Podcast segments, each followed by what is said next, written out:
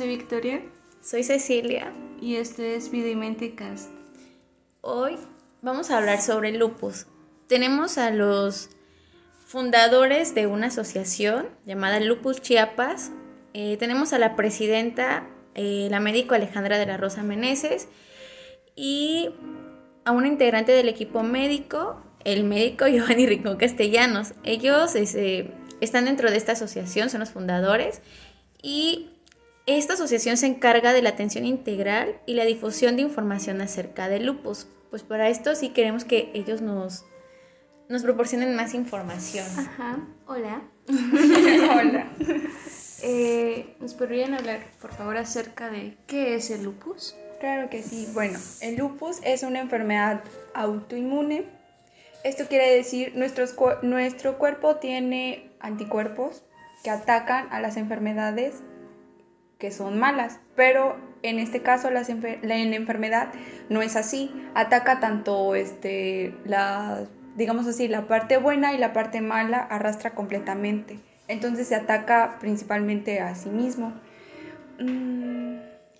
Bueno, a grosso modo, para que la gente lo, lo entienda, que no son afines a áreas médicas, Imagínense que hay un país que tiene exceso de soldados, incluso más soldados que su misma población, entonces se vuelve tarde o temprano como una especie de dictadura en ese espacio.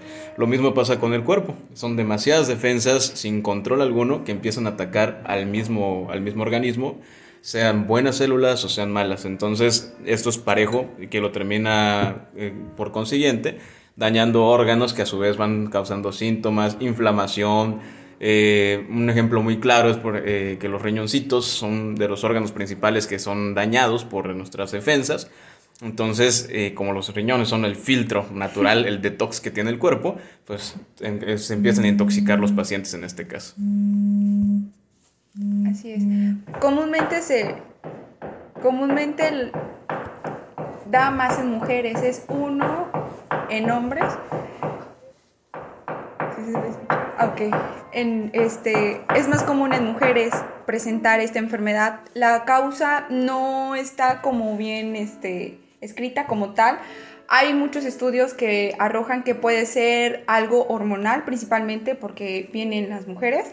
También puede ser por algo de herencia, pero no siempre este, porque tu mamá, por ejemplo, tenga la enfermedad, los hijos también tengan este, la enfermedad. A veces pasan bastantes este, descendencias y puede llegar a tenerla como tal. Entonces no es un desencadenante de que este, si tu familiar tiene la enfermedad, tú también lo vas a tener. Otros dicen de que también es una falla del sistema inmune en tu cuerpo que, este, que pues no lo decodifica bien, digámoslo así. Entonces por eso hay una alteración. Ah, ¿Y cómo se diagnostica? Bueno, eh, para llegar al diagnóstico de la enfermedad es bastante complicado porque como ya les había comentado, este, el lupus es una enfermedad bastante rara que ataca a diferentes partes del cuerpo. Es decir, de que puede atacar desde una articulación hasta un órgano, por ejemplo, como el corazón, el riñón, un pulmón o cosas así. Entonces, para llegar a su diagnóstico llegan a pasar hasta años y el paciente ya se deterioró muchísimo porque no se lleva el tratamiento adecuado realmente para lo que él necesite. Principalmente en, hablando en la sintomatología, el, signo característico es el rash o el eritema maleolar, que es el ala de mariposa que le sale a la cara a los pacientes. También lo que son las úlceras en la boca, porque este, son pacientes inmunocomprometidos también este, lo que puede causar fiebre, puede causar también este, algunas enfermedades este, tanto a nivel sanguíneo, por ejemplo, que se puede dar anemia, puede darles pancitopenia, o sea, hematológicamente también les va bastante mal. Puede empezar este, con dolores articulares, también este, son muy este, sensibles a, a lo que es el sol, a la exposición del sol.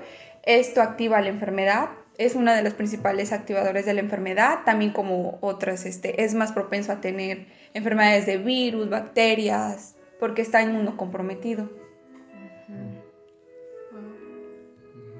Bueno, Una forma muy fácil para la población en general de hacer el diagnóstico es que entiendan de que el lupus es una enfermedad que generalmente da síntomas reumatológicos, es inflamación articular. Por consiguiente, cuando uno piensa en inflamación de las articulaciones, uno piensa en los abuelitos. Entonces, traigan a su mente un niño o un adolescente que tiene este tipo de síntomas. Entonces, inmediatamente nosotros como médicos o los papás tienen que eh, sospechar que hay que descartar esta enfermedad, porque no es común que un adolescente o que un niño tenga problemas de inflamación articular o de este, enfermedades de eh, que estén inmunocomprometidos en este caso. Enfermedades o síntomas que se ven ya en adultos mayores, que estos síntomas se vean reflejados en gente joven, es el primer dato de alarma que tienen que este, tener los padres de familia para que sospechemos y llevemos al médico a, nuestros hijos. Ah, se me ocurre que para tener lupus, no siempre se presenta lo que mencionabas de... El eritema manular, no. No siempre eso es... Esto no es como una receta de cocina, como la mayoría de las enfermedades. Por ejemplo, cuando te da gripa, sabes de que empiezas con el escurrimiento nasal, la molestia y cosas así. En este caso no. Puede empezar desde, no sé, desde fiebre hasta un problema renal bastante complicado y puede este, llegar a complicarse cada vez un poquito más y más y más. No es como este, una secuencia como tal. Lo que sí hacen los médicos es como que juntar todo, tanto la sintomatología como también estudios que, este, que se hacen, no son todos específicos hasta eso, este, para poder llegar al diagnóstico. Pero sí pasan a veces años o meses dependiendo ¿Y cuál es el tratamiento? Ok, bueno, el tratamiento es individualizado tanto en los pacientes porque, como les había comentado, no todos los pacientes tienen las mismas enfermedades. Algunos presentan este, principalmente enfermedades reumatológicas, entonces hay inflamaciones y cosas así. Pero hay pacientes que definitivamente no presentan eso, pero es más a nivel renal. Comúnmente se les dan este, lo que son este, inmunosupresores y dan lo que es la prednisona, también este, para lo del dolor, principalmente manejan este, medicamentos bastante nobles como la, este, la indometacina, Ajá, lo que es el celecoxib, este, medicamentos que más o menos ayuden a aliviar el dolor, pero que sean amigables hasta cierto punto, porque pueden llegar a afectar este, otras partes del cuerpo. También utilizan lo que es este, la hidroxicloroquina, que comúnmente se utiliza este, para enfermedades de la malaria y este, ayuda a suprimir este, tu sistema para que la enfermedad no se active. Bueno, ahora, como les comentábamos, ellos son fundadores de una asociación. No sé si nos quisieran platicar de dónde surge la idea, de decir, ah, o, o, o sea, sí, cómo se da la idea, de quién es la idea. Ok, bueno, les comento nuevamente, ah, yo tengo un diagnóstico de lupus desde hace dos años y pues mm, al principio soy pues estudiante de medicina, entonces este, aún siendo estudiante de medicina tenía como que esa idea de que era una enfermedad bastante complicada y bastante mala. Igual la información que encontraba eh, pues en redes sociales o internet no eran realmente verídicas como tal y no existen estudios tan desarrollados o tan investigados en pacientes con esta enfermedad. Así que hablando con un equipo de mis compañeros, este, disciplinarios, nutriólogos, este, psicólogos, nos dimos cuenta que podríamos ayudar a, estas, este, a estos pacientes, principalmente porque no solamente ataca al nivel este, de las articulaciones o este, físico sino también a nivel mental, también en la parte alimenticia. Sí. En sí, la finalidad de la, asociación, la fundación en este caso, es poder facilitar a la gente que sospecha o que ya tiene ese diagnóstico, tener en un solo lugar todo el equipo multidisciplinario que se requiere tanto para la asesoría como para la orientación del diagnóstico. Muchas veces el paciente puede tener eh, eh, afiliación a un seguro popular, a un IMSS, a un ISTE, etc. Pero al ser instituciones gubernamentales, el protocolo para ir de un lugar a un área u otra especialidad es muy tardado y muy lento. Y es por eso que el diagnóstico tarda años en llegar. La finalidad de nosotros, de la asociación, es concentrar todo en un lugar donde nuestra población se dedique exclusivamente a la, población franco, que es pacientes que sospechan que tienen esta, esta, este padecimiento, y no cubrir todas las enfermedades que cualquier otro hospital o dependencia de seguridad social lo cubre. Por lo tanto, si un paciente cree que tiene este diagnóstico o ya un paciente lo tiene y quiere saber qué necesita, qué estudios tiene que llevar a cabo, es más rápido y más fácil que la orientación sea con nosotros porque pues el equipo se compone de todas las áreas que es psicología, nutrición, medicina, especialistas y alguna otra que otra área en específico que el paciente lo requiera como hasta apoyo social o trabajo social. Entonces, la finalidad prácticamente es acercar y facilitar todo este proceso, tanto el diagnóstico como del seguimiento y la orientación que el paciente requiera para su tratamiento. Eh, ¿Nos podrían compartir también, por favor, sus redes sociales? ¿En dónde eh, se puede contactar la gente con ustedes? claro que sí. Estamos en Facebook, Instagram y también por medio de correo electrónico como Lupus Chiapas. Ah, y, o sea, a mí también se me ocurre de que, ¿por qué tener un especialista en cada área? ¿Por qué tienen psicólogos, tienen nutriólogos, médicos? O sea, ¿por qué tener cada uno de estos en la fundación? ¿O para qué están? ¿Para qué están? Bueno, en el ámbito médico, pues para poder, este, ¿cómo decir? Eh, tratar la parte este, de los síntomas que llegan a tener este, los pacientes. En la parte psicológica comúnmente ataca de esa manera, porque no solamente es decir, bueno, estoy enfermo, soy joven, porque comúnmente se dan en pacientes este, en edad reproductiva más o menos, este, y decir, bueno, estoy enferma, tengo dolores todos los días, se me cae el cabello, me salen úlceras, este, mi riñón no funciona, entonces son pacientes bastante comúnmente se llegan a deprimir en esa parte y no aceptan muchas veces este, la enfermedad o esconden la enfermedad como tal. Entonces también intenté abarcar esa parte psicológica porque no es lo mismo que un médico llegue y lo que te enseñan en la escuela de decir, bueno, vas a interrogar al paciente y le vas a preguntar tal cosa, a como lo había comentado con Marque contigo, de que este que ustedes llegan, se acercan, hay maneras también de acercarse a los pacientes, no solamente llegar y decirle, bueno, tú tienes la enfermedad como tal y así, sino este hacerse que esa persona se sienta cómoda al decir que tiene este, el diagnóstico. En la parte de nutrición, como les había comentado, también ataca en la parte este, de las anemias este, y todo lo demás. Suele ver mm, este, la mayoría de los pacientes a tener este, disminuir lo de su peso o tener trastornos también alimenticios por lo mismo, por los medicamentos. Entonces esa parte este, es importante porque si tienen una vida Principalmente los pacientes que tienen esta enfermedad tienen que ser muy constantes y muy aplicados en todo al respecto, desde que salen desde casa, desde su bloqueador, este, utilizar este, sombrillas, sombreros, este, manga larga y ese tipo de cosas, hasta su alimentación, comer saludable, porque este, si no se deterioran más rápido, igual llevar una buena alimentación, poca grasas, pocos alimentos este, enlatados, este, refrescos embotellados, que es comúnmente lo que nosotros estamos acostumbrados a comer y pues es normal, pero realmente este, les va mal a estos pacientes. Y lo más atractivo para la, la, gente que quiera acercarse es de que, respondiendo también dándole continuidad a la pregunta y complementando, eh, uno puede ir con cualquier médico, con cualquier especialista, pero cada, cada uno es bueno en diferentes áreas. Entonces la finalidad de la asociación es nosotros vamos buscando al especialista o al psicólogo o al nutriólogo que es bueno en el área de lupus, que eso es lo que le interesa a la gente.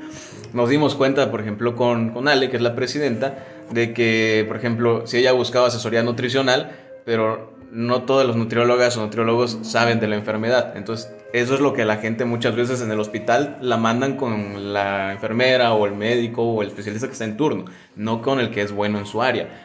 Quieren ir a buscar ginecología para orientación de embarazo, planificación familiar, y no todos los ginecólogos saben qué es lo que hay que dar para este, una persona con lupus. Entonces, la intención de tener un equipo multidisciplinario es que nosotros busquemos al médico, al psicólogo, psicóloga, que sea bueno en el área de lupus específicamente. Interesante. y Quisiera hacer una pregunta a Ale, o sea, a ti en específico, pero no sé hasta dónde. Tú me dices si le quieres responder o no. Este, Tú dime. Eh, cuando te diagnosticaron, porque como nos comentabas de que pues eran como que otros síntomas que te sentían y todo eso. Entonces cuando te dicen, no, es que tienes lupus, o sea, ¿qué, qué es lo que... ¿Qué es lo que pasa por tu cabeza cuando te dicen, no, pues tienes lupus? Es diagnóstico. Ok. Mm, tenía una noción de que algo malo estaba pasando en mí, pero no encontraba como que la explicación. Esto porque mm, todo el tiempo era como de que me enfermaba, siempre era como dolores de cabeza, me daba vómitos o me daba fiebre así de repente, esto cuando era niña o me enfermaba mucho por mucho tiempo de la garganta o cosas así. O sea, es común de que los niños se enfermen, pero yo me enfermaba muchísimo. O sea, mi mamá literal quería encerrarme como en una burbujita para que no me pasara nada porque todo el tiempo era médicos. He conocido a muchos especialistas por lo mismo. Entonces, a mí cuando me diagnosticaron lo que es la artritis, este el doctor ya más o menos me comentó que pues para él no solamente era artritis, que sino también podía descenderse a la parte que era lupus. Yo en ese entonces no conocía como tal la enfermedad. Sí lo había leído por, bueno, porque lo vi como en una serie porque me gustaba como Doctor House y cosas así, entonces como que siempre investigaba las enfermedades, pero no venía como que mucha información en ese entonces y las cosas que decían eran bastante desagradables de que pues los pacientes no viven más de 5 años o que se deterioran muchísimo, o que tienen muchas complicaciones o cosas así. Entonces ahí la verdad a mí sí me dio como que miedo, yo dije, o sea, soy aparentemente sana hasta cierto punto, porque pues nunca, nunca he probado un cigarro, nunca me he emborrachado, ni siquiera tomo no consumo otras sustancias, todo el tiempo estuve en, este, en actividades de alto rendimiento, estuve este, en competencias, todo el tiempo había hecho ejercicio, era aplicada, pues los primeros en la lista, entonces yo al principio no entendía que, que estaba haciendo mal o qué había pasado conmigo. Cuando me dan el diagnóstico fue un alivio hasta cierto punto porque fue una manera de decir, bueno, no estoy loca realmente. O sea, no me estaba yo haciendo, porque muchas veces se burlaban de mí y me decían, chita, no sé si conocen la de la familia de 10. ah, sí, esa era yo. Esa era yo. Entonces yo dije, realmente estaba pasando algo malo en mí y pues todo el mundo decía, o sea, solamente se está haciendo, o ya levántate. Y realmente el médico llegó y dijo, o sea, realmente estás mal, podemos tratarlo, como me lo dijo.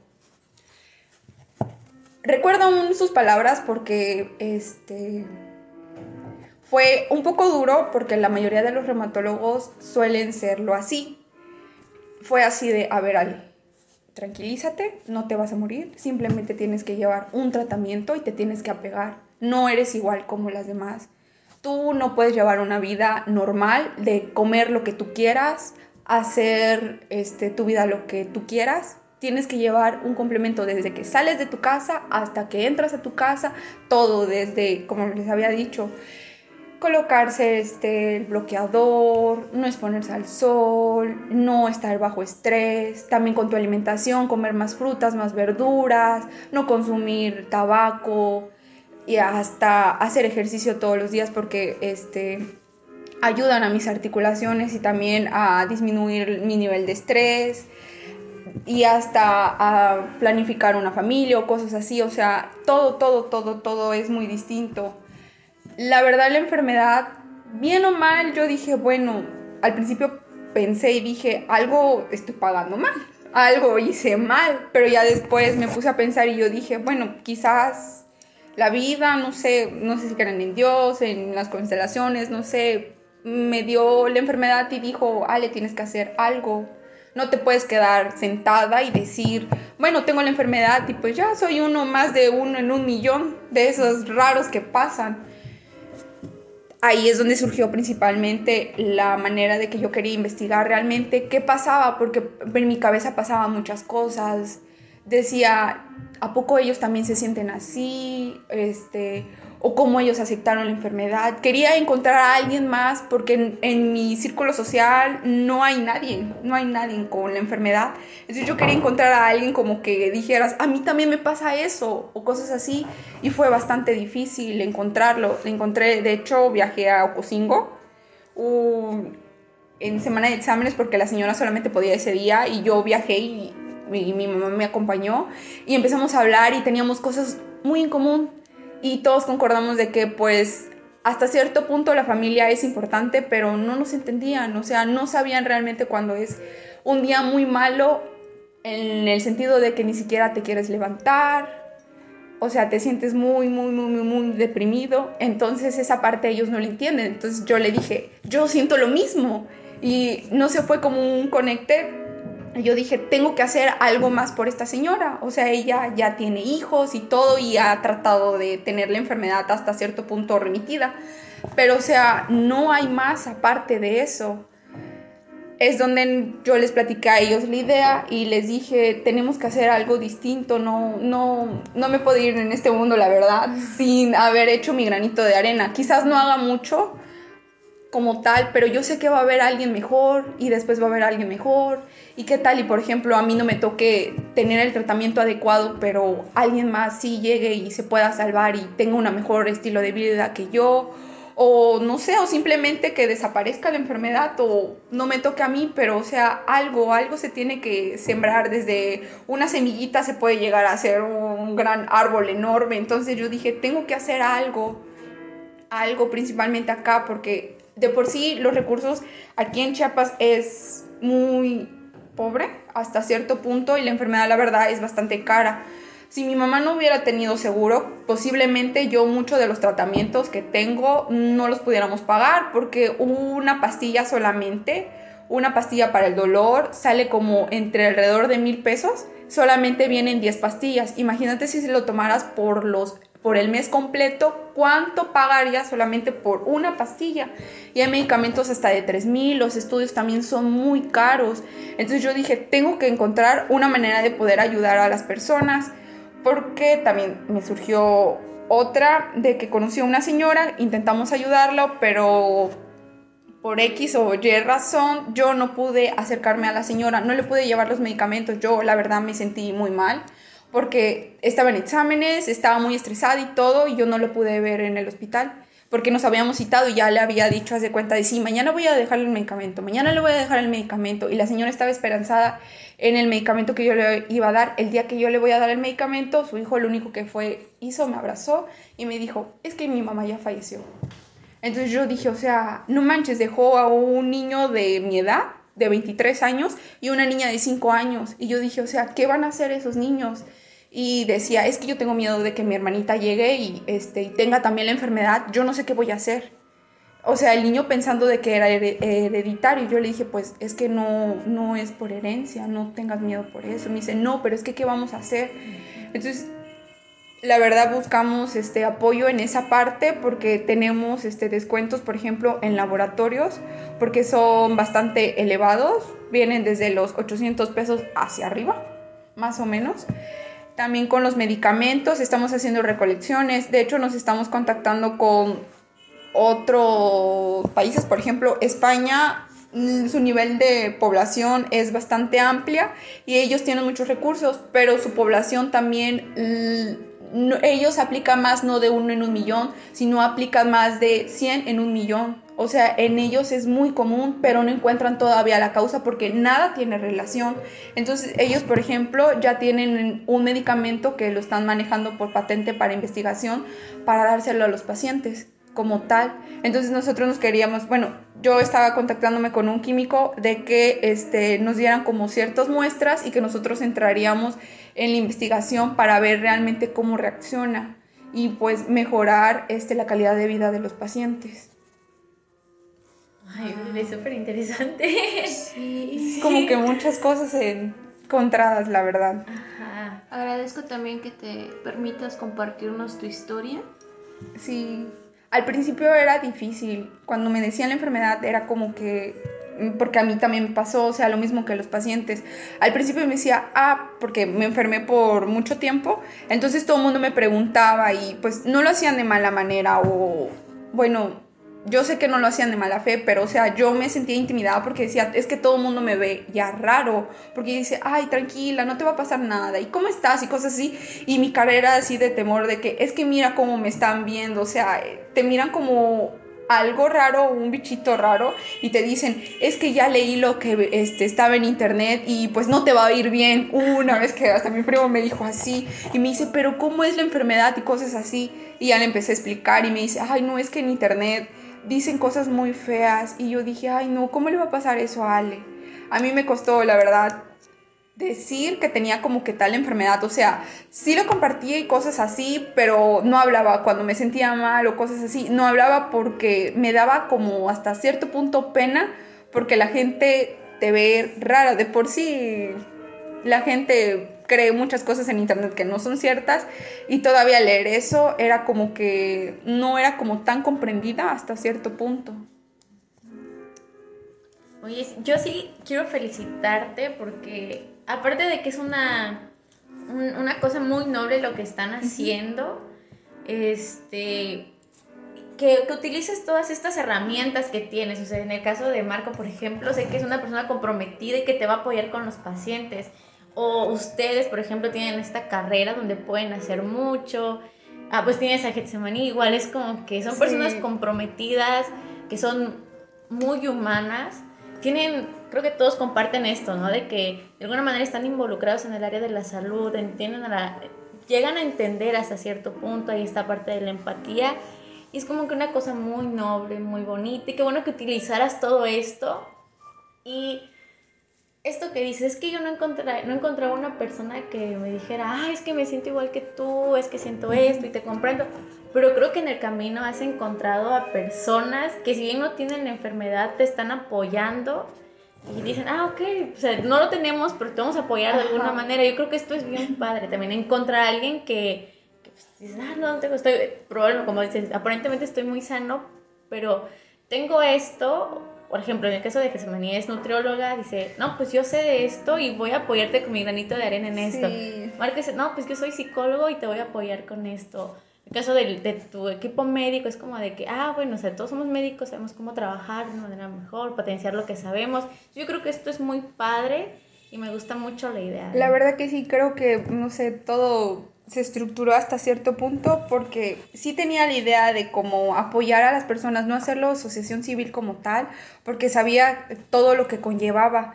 Y pues mm, hasta cierto punto dije no voy a poder con todo el trabajo porque sí es bastante amplio. Pero te digo, o sea, se juntó el día de la reunión que empezamos a hablar y les conté. Y la verdad, no sé, las personas creo que fueron las personas realmente correctas con las que platiqué mi idea, este, el apoyo y como tú lo dices, al principio tenía miedo porque dije, bueno, o sea, no, no, no están recibiendo nada monetario, o sea, están dando de su tiempo, todos estudian, trabajan, tienen familia, salen, o sea, hacen otras actividades y que se tomen, por ejemplo, unos minutos para hacer un infograma, buscar información, la verdad es bastante padre y pues veo realmente el entusiasmo de ellos, de que realmente quieren apoyar a estas personas y como tú lo dices, quizás no tengan la enfermedad como un diagnóstico por un médico, pero sí sienten como tal enfermedad de todo lo que llegan a pasar este, los pacientes con todo lo que leen. Y qué padre eso también que mencionas de que es que no esperaba que, que, se hiciera una asociación civil. Y qué padre, porque esto quiere decir que, o sea, que, que vas por el, o sea, vas por un buen camino.